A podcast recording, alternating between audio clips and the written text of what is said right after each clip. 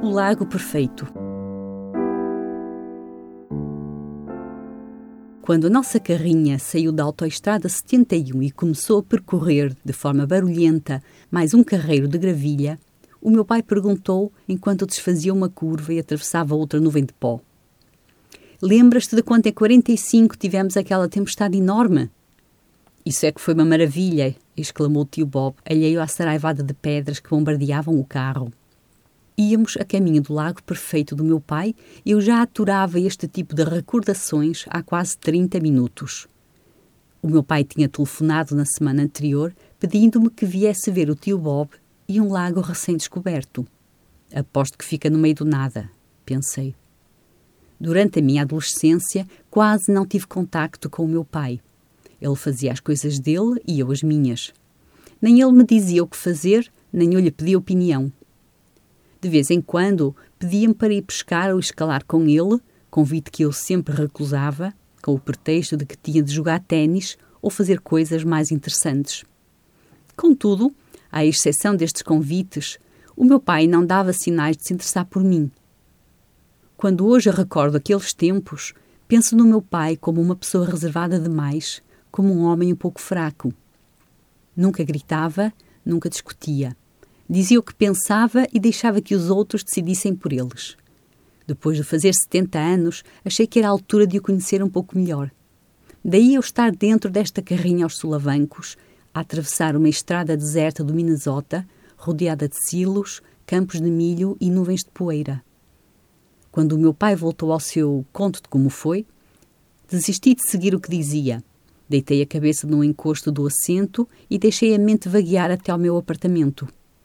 Vi uma pilha de correio por abrir na mesa de café de mármore, resmas de artigos de pesquisa por ler junto da minha cama de ferro e mensagens de correio eletrónico a multiplicarem-se no meu computador, mesmo à espera de me engolirem quando clicasse no rato. Não tenho tempo para uma viagem à Terra sem lugar, pensei. Com três trabalhos para entregar na próxima semana e uma entrevista com o meu editor para preparar, esta carrinha é o último lugar onde eu devia estar e o que posso realmente ficar a saber sobre o meu pai. Continua o mesmo de sempre, tranquilo, paciente, simples. Posso visitá-lo sempre que quiser.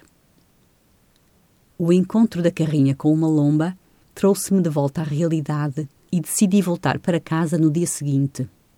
Preciso de regressar ao mundo real, pensei. Tenho coisas mais importantes para fazer.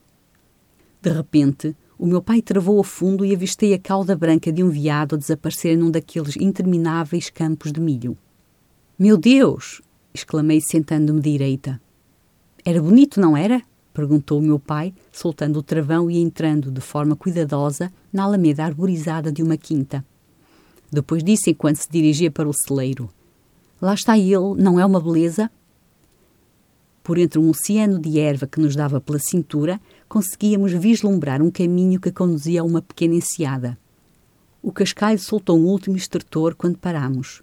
O tio Bob saiu para depositar uma calção de dois dólares na lata ferrugenta colada com fita adesiva na porta velha descolorada do celeiro. Caminhámos pelo trilho quase invisível em direção ao lago, onde dois enormes cavalos pretos e suados estavam amarrados com cordas a uma árvore. O tio Bob e eu esperámos naquele mar de relva que o meu pai lançasse o barco à água. O barco entrou na água, criando uma ondulação à sua volta.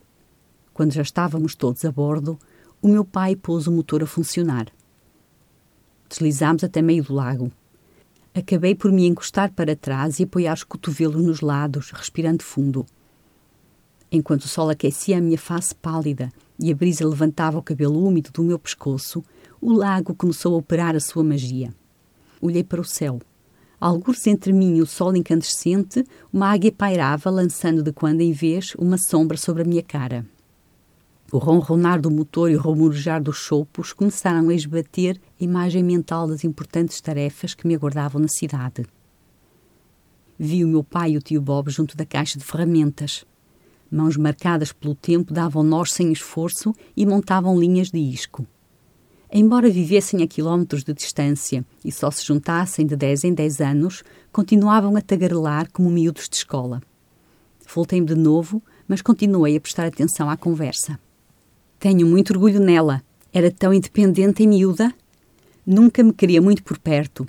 Era uma boa atleta, música de talento, uma ótima aluna. Ainda guardo os recortes do jornal. Calou-se enquanto prendia outra minhoca no anzol. E agora uma bela mulher e uma escritora cheia de talento. Continua muito independente. Fiquei admirado quando me disse que vinha. Sabias que tem livros publicados? Nem me digas, exclamou o tio Bob. É verdade. Escreveu umas histórias para uma revista e também textos técnicos. Tenho cópias lá em casa. Eu nem podia acreditar. Afinal, ele interessa-se pelo que faço, pensei. Sempre se interessou. Juntou os pedaços da minha vida em bocadinhos de papel, porque não me disse, porque não tinha pedido para o incluir. Suergui-me, abalada pela minha descoberta súbita. Diante dos meus olhos, o meu querido, velho e desinteressado pai adquiriu uma importância que nunca lhe dera. Ele sempre se interessara pela minha vida e continuava a querer fazer parte dela, mas reservado como era, esperava que eu o convidasse.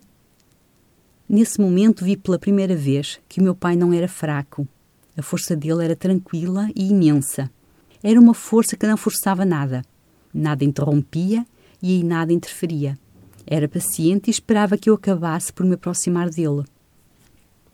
De repente, naquele paraíso que me rodeava, vi o homem que era meu pai. Como podemos ser tão diferentes? Admirei-me. De onde lhe vem esta vontade interior e por que razão não a tenho eu? Os homens continuaram a conversar enquanto eu me recostava no assento e tentava reorganizar as minhas lembranças. A conversa foi em breve abafada pelo zumbido do motor. Quando me voltei de novo para eles, fitavam a floresta e uma raposa vermelha que fugia por uma encosta íngreme acima e desaparecia dentro de uma toca. Os olhos azuis e claros do meu pai brilhavam com uma alegria que nunca lhe vira no rosto. É esta a fonte da sua força e da sua paciência, a natureza, a vida ao ar livre e este lugar. Sempre quis partilhar comigo, mas eu nunca estava preparada.